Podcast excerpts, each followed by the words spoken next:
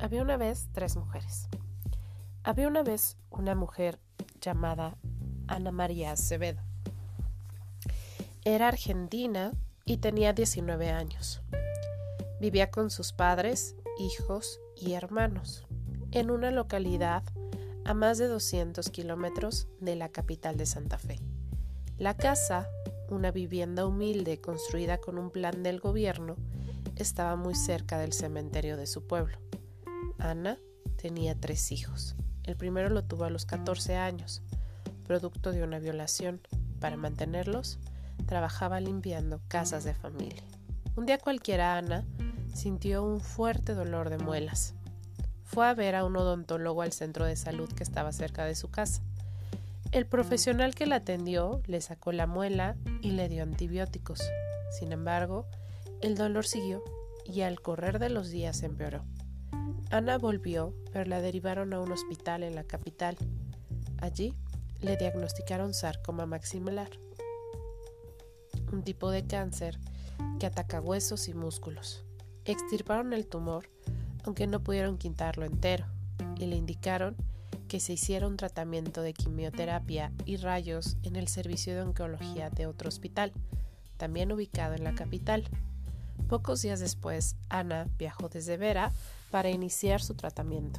Los médicos advirtieron que tenía un embarazo de dos semanas y se negaron a hacer quimioterapia con el argumento de que podía ser perjudicial para el feto. Tampoco le hicieron rayos.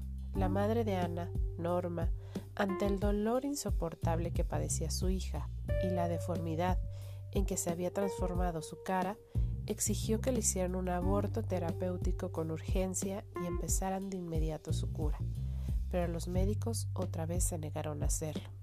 Apenas le suministraron calmantes o morfina aunque en dosis mínimas para no perjudicar al feto. A las 22 semanas nació una beba que murió 24 horas después. A los 8 días del parto, Ana empezó a recibir quimioterapia y le practicaron una traqueotomía. Dos semanas más tarde murió. En la cama que ocupaba en el hospital había estampitas de la Virgen de Guadalupe que le habían dejado las monjas que pasaban a rezar por ella.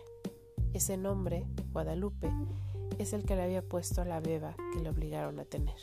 Hoy, los hijos de Ana son criados por sus abuelos.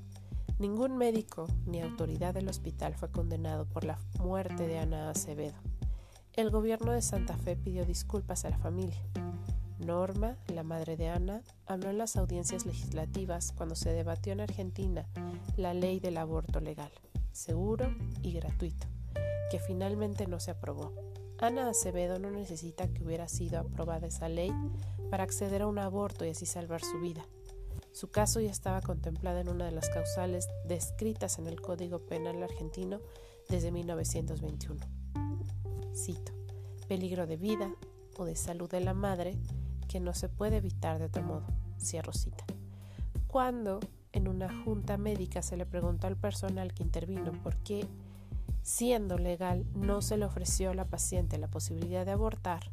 La respuesta del servicio de oncología del hospital fue, cito, por convicciones, cuestiones religiosas y culturales. Cierro cita. A Ana Acevedo se le negaron varios derechos que se suponen garantizados en una democracia. No tuvo salud, ni libertad, ni justicia. Su historia aparece en la película Que sea la ley de Juan Solanas de 2019, un documental que incluye testimonios de sus padres, sus hermanos y sus hijos.